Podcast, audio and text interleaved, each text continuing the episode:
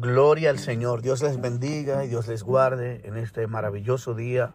Una vez más estamos aquí con el propósito de edificar las vidas de los hermanos y oyentes y amigos que cada día eh, nos unimos a escuchar la palabra de Dios. Es el deseo nuestro de edificar la vida de cada uno de los oyentes, trayendo nueva esperanza, una palabra de fe, una palabra de aliento, una palabra de consuelo, una palabra de esperanza y que cada día podamos alimentarnos espiritualmente. Hoy vamos a conocer al Espíritu Santo. En este estudio vamos a conocer la naturaleza y la persona del Espíritu Santo. Iniciamos de una vez porque vamos a aprovechar nuestro tiempo. Hablamos lo que en el principio, ¿qué hacía el Espíritu Santo? Génesis capítulo 1, versículo 1 al 2. Dice, en el principio creó Dios los cielos y la tierra, y la tierra estaba desordenada y vacía, y las tinieblas estaban sobre la faz del abismo, y el Espíritu de Dios se movía sobre la faz de las aguas. Ahí vemos en la parte final donde dice que el Espíritu de Dios se movía sobre la faz de las aguas. Pero vamos a hacer algo muy importante a conocer esto. Juan 14, Juan capítulo 4, perdón, versículo 24 nos dice que Dios es espíritu. Esa es su naturaleza. Dios es espíritu. Y los que le adoran en espíritu y en verdad es necesario que le adoren. Lo que quiere decir que Dios, su naturaleza, es espíritu. Él no tiene cuerpo de carne y sangre como tú y yo tenemos. Él es un ser espiritual. Él tiene un cuerpo espiritual, porque hay cuerpos naturales y hay cuerpos celestiales, dice la Biblia. Y eso tenemos que entenderlo. porque habla de cuerpos? Porque tiene una forma corpórea en la que podemos ver a los espíritus, sean ángeles, sean eh, demonios, tienen un cuerpo espiritual, de manera que tienen su manera de verse eh, cuando Dios desea que tú y yo podamos ver el espíritu. Pues Vamos a, a continuar.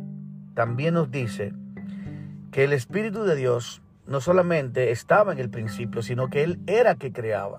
Dios, el Dios Espíritu, era quien creaba todas las cosas. Juan capítulo 1, del 1 al 4, nos dice, en el principio era el verbo. También algunas Biblias lo traducen como era la palabra. Y la palabra o el verbo era, era con Dios. Y el verbo era Dios. Este era en el principio con Dios. Y miren lo que dice, todas las cosas por Él fueron hechas. Y sin Él nada de lo que ha sido hecho fue hecho. El Espíritu de Dios, que creaba todo lo que existe hoy, estaba creando los cielos, la tierra, los animales, todo lo que existía, todo lo que existe fue creado por el Espíritu de Dios. También dice que en Él estaba la vida y la luz era la, y la, y la vida era la luz de los hombres. Aquella luz verdadera, escuche, que alumbra a todo hombre, venía a este mundo. ¿A quién se está refiriendo? Esa luz que venía a este mundo y que vino a este mundo. Y mírenlo como lo, lo dice claro. En el mundo estaba y el mundo fue hecho por él, pero el mundo no le conoció. Aquel verbo fue hecho carne y habitó entre nosotros y vimos su gloria, gloria como del unigénito del Padre lleno de gracia y de verdad. Amados hermanos, miren lo hermoso de la palabra como ella misma nos enseña.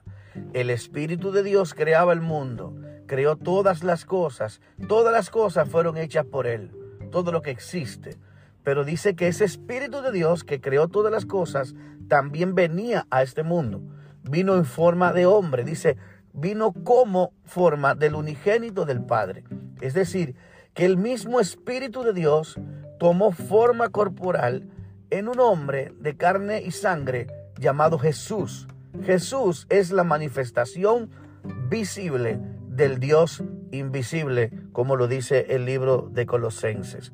Pero vamos a explicar cómo nació. En Mateo 1, del 18 al 21, dice lo siguiente. El nacimiento de Jesús fue así. Cuando estaba desposada María, su madre, con José, antes que se juntasen, se halló que había concebido del Espíritu Santo. El Padre de Jesús es el Espíritu Santo. Fue quien engendró a Jesús en María. fue quien vino y eh, fecundó el óvulo de María. Por eso el ángel le decía, el Espíritu Santo te cubrirá con su sombra y darás a luz un hijo que será llamado Hijo del Altísimo. Jesús es el Hijo del Espíritu Santo y es la manifestación del mismo Espíritu Santo en hombre visible como aquel que habitó entre nosotros, como dice Juan, y vimos su gloria, caminó entre nosotros y vimos su gloria, vino a este mundo, al mundo que él creó, y el mundo no le recibió. Eso está claro hablando de Jesús. Jesús es la manifestación de Dios en la tierra.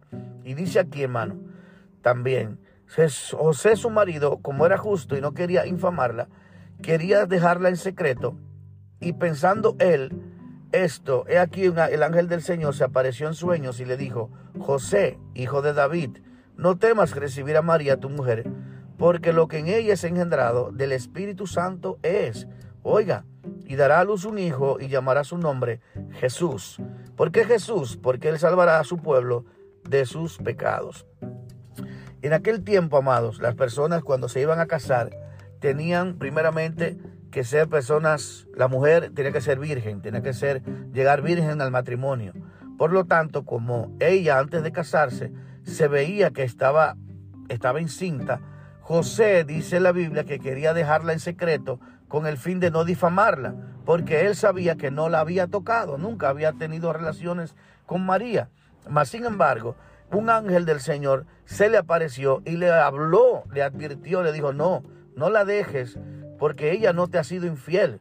Ella lo que tiene dentro de su vientre es la obra del Espíritu Santo sobre ella, y su nombre se llamará Jesús, que salvará al pueblo de sus pecados. Por lo tanto, Dios le advierte a través del ángel y le confirma a este hombre. Por eso él no denuncia a María como una adúltera, sino que acoge a su esposa y también la Biblia hace referencia de que no tuvo relaciones con María por orden del mismo Señor hasta que ella diera a luz, para que no hubiera ninguna mano del hombre interviniendo en lo que tiene que ver con una relación eh, entre lo que Dios estaba haciendo, el milagro de la Virgen concebida por obra del Espíritu Santo, es para que ellos mismos fueran, tuvieran prueba de que por ninguna razón ella quedó embarazada, porque usted se imagina que ella hubiese quedado, que ellos se, se casan y tienen relaciones, podían decir, bueno, tuvo hijos siete mesinos, seis mesinos, un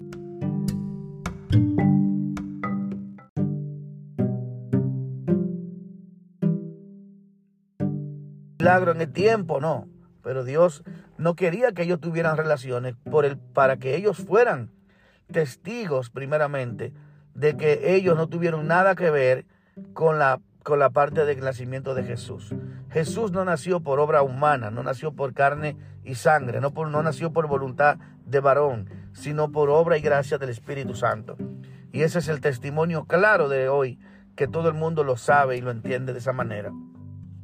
Otro versículo también, el versículo 23 al 25 de Mateo 1, nos enseña, dice, He aquí una virgen concebirá y dará a luz un hijo, y llamará su nombre Emanuel, que traducido es Dios con nosotros. Eso está confirmando una vez más que esa es la manifestación de Dios en la tierra. Jesús es Dios en la tierra. Es la manifestación visible, carnal, de el Dios Espíritu. Bendito sea el Señor. Y dice también gloria al Señor, eh, hizo como el ángel del Señor le había mandado y recibió a su mujer, pero no la conoció hasta que dio a luz a su hijo primogénito y le puso por nombre Jesús. Así vemos lo que quiere decir la Biblia.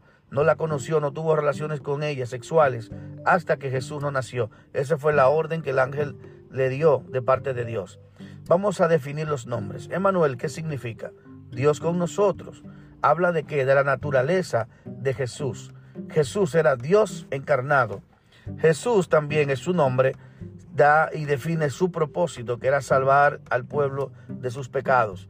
Y concebido por el Espíritu Santo, Dios mismo fecundó el vientre de María y nació de mujer para ser en todo semejante a sus hermanos y poder cumplir el plan de salvación de Jesús hombre.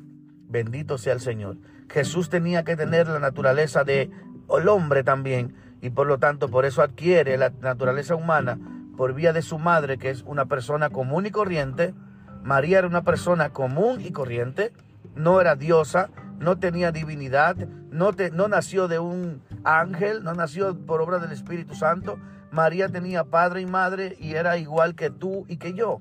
Dios necesitaba la naturaleza normal del hombre a través de una mujer para fecundar al hombre, porque fue el hombre quien pecó ante Dios y el hombre tenía que resolver su propio problema. Por eso Jesús vino como hombre para morir por nuestros pecados, para poder salvar al mundo de los pecados. ¿Por qué? Porque te venció como hombre el pecado y esa fue la razón de la victoria. Si Jesús viene como Dios, es ilegal porque Dios no va a pecar nunca. Dios no va a cometer un pecado, ni va a fallar, ni se va a sentir tentado por el pecado. Mas Jesús tenía doble naturaleza, la naturaleza de Dios y la naturaleza del hombre. Pero también nos explica la palabra que Jesús no escatimó, aún siendo igual a Dios, eh, aferrarse a la parte divina de Dios.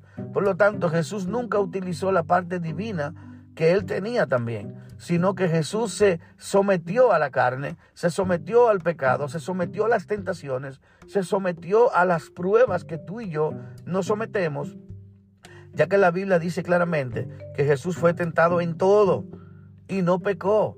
Vemos cómo Jesús fue tentado por el mismísimo diablo en el desierto, en el tiempo que le estaba ayunando 40 días y 40 noches, y le dice que le diga a las piedras que se conviertan en pan. Pero él ayunaba y dice que tuvo hambre. La Biblia hace énfasis, Jesús tuvo hambre. Mas él le dijo, no solo de pan vive el hombre, sino de toda palabra que sale de la boca de Dios. Otra prueba más de que Jesús era hombre. Bendito Dios. Seguimos, amados. Dice también que él vino a hacer la voluntad de Dios viviendo una vida sin pecado.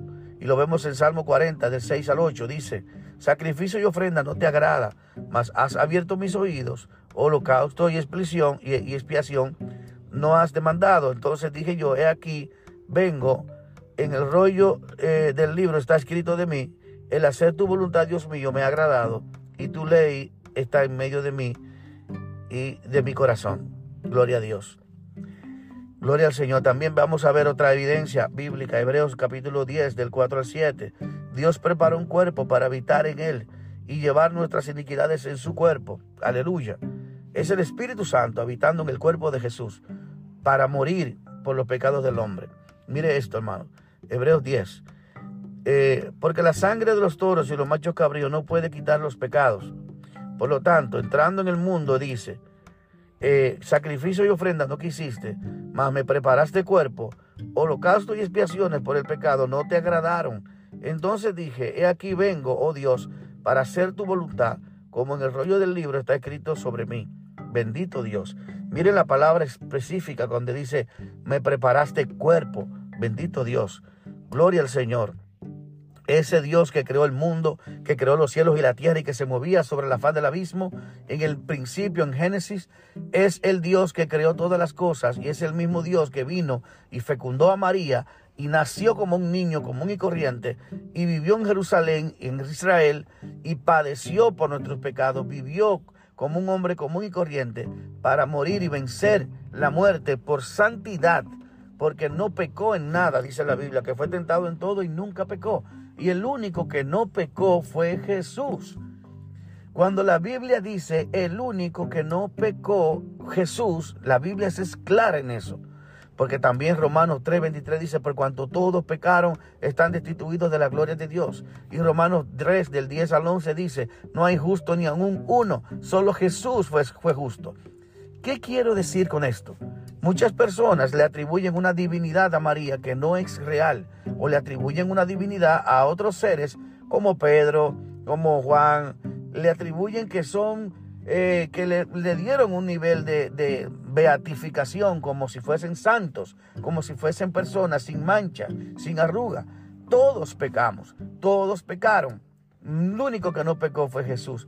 Por eso cuando Cristo murió en la cruz, resucitó a los tres días, al tercer día, luego de tres días y tres noches, Jesús resucita porque la muerte no tiene potestad sobre una persona que no pecó. Porque la, el poder del pecado, dice la Biblia, es, el poder de la muerte es el pecado. Por lo tanto, como Cristo no pecó, no podía de ninguna manera estar sujeto eh, bajo la tumba, someterse sin salir.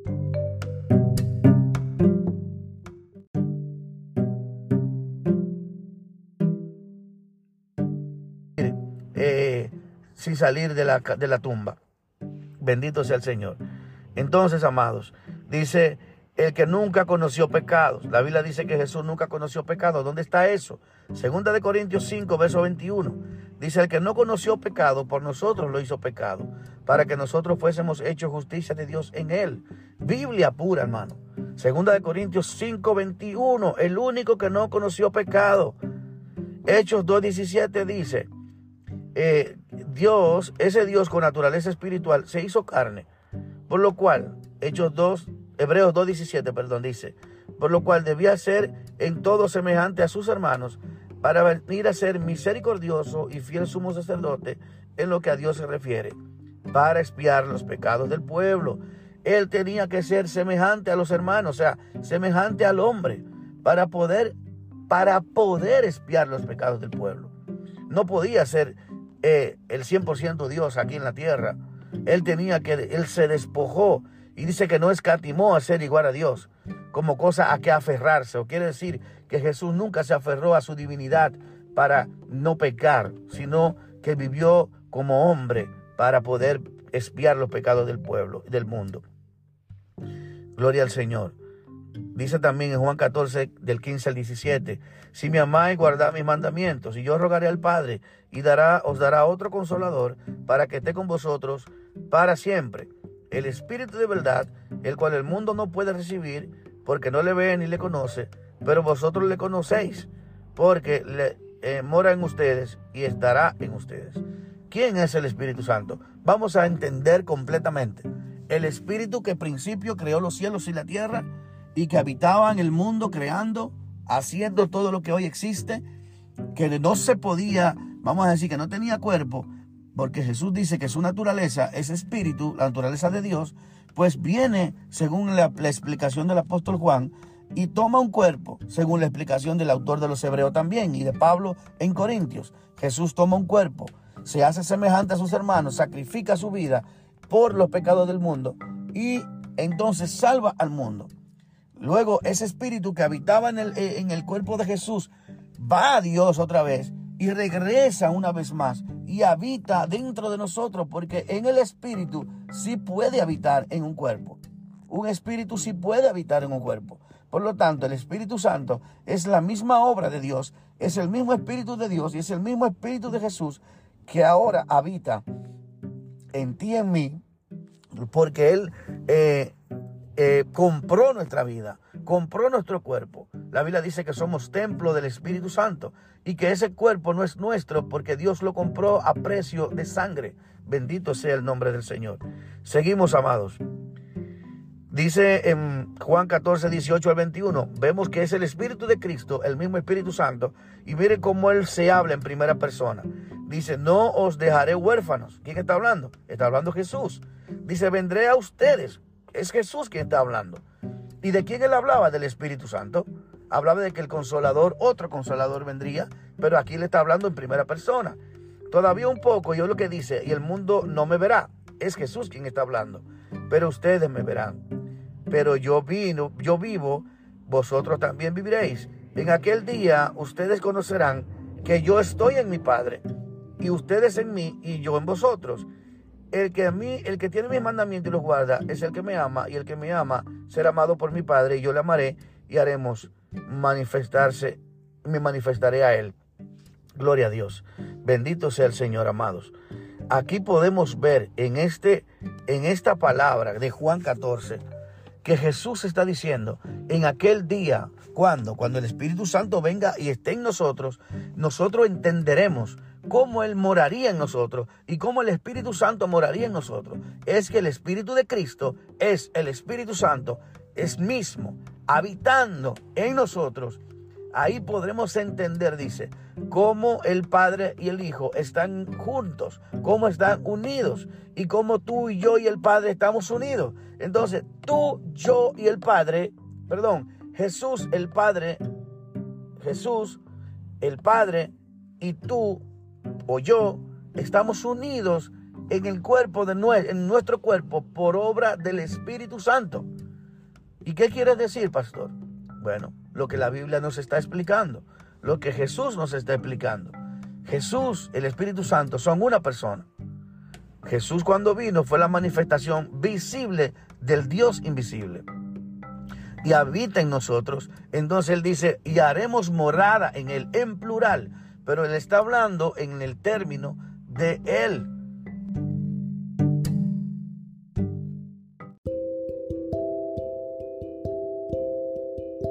Pero versículos anteriores también habla del otro consolador.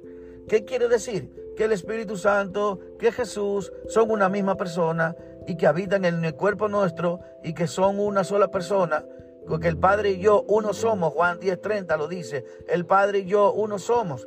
14 de, capítulo 14 de Juan dice, Felipe, muéstranos al Padre decía Felipe. Y Jesús le dice, Señor, Felipe, ¿cuánto tiempo estoy con vosotros y no me conoce? ¿No sabe que yo soy en el Padre y que el Padre es en mí? O sea, eso es como una, un trabalengua para muchas personas que en la carne no lo pueden discernir. No pueden entender que Jesús está explicando que Jesús y el Padre son una sola persona. Y que el Espíritu Santo y Jesús son una sola persona. Lo que pasa es que Dios tiene una naturaleza muy grande. La naturaleza de Dios es que Dios es omnisciente. Dios está en todo lugar. El Espíritu Santo no puede habitar solo en un cuerpo, porque Él es Dios. Él habita en mí, que estoy en este lugar, habita en otros países, en hermanos, en toda persona que habita, que, que cree en Jesús. Él habita en su, en, su, en su cuerpo, dentro de esa persona. No importa la distancia, no importa el lugar. Y eso es lo que mucha gente no entiende.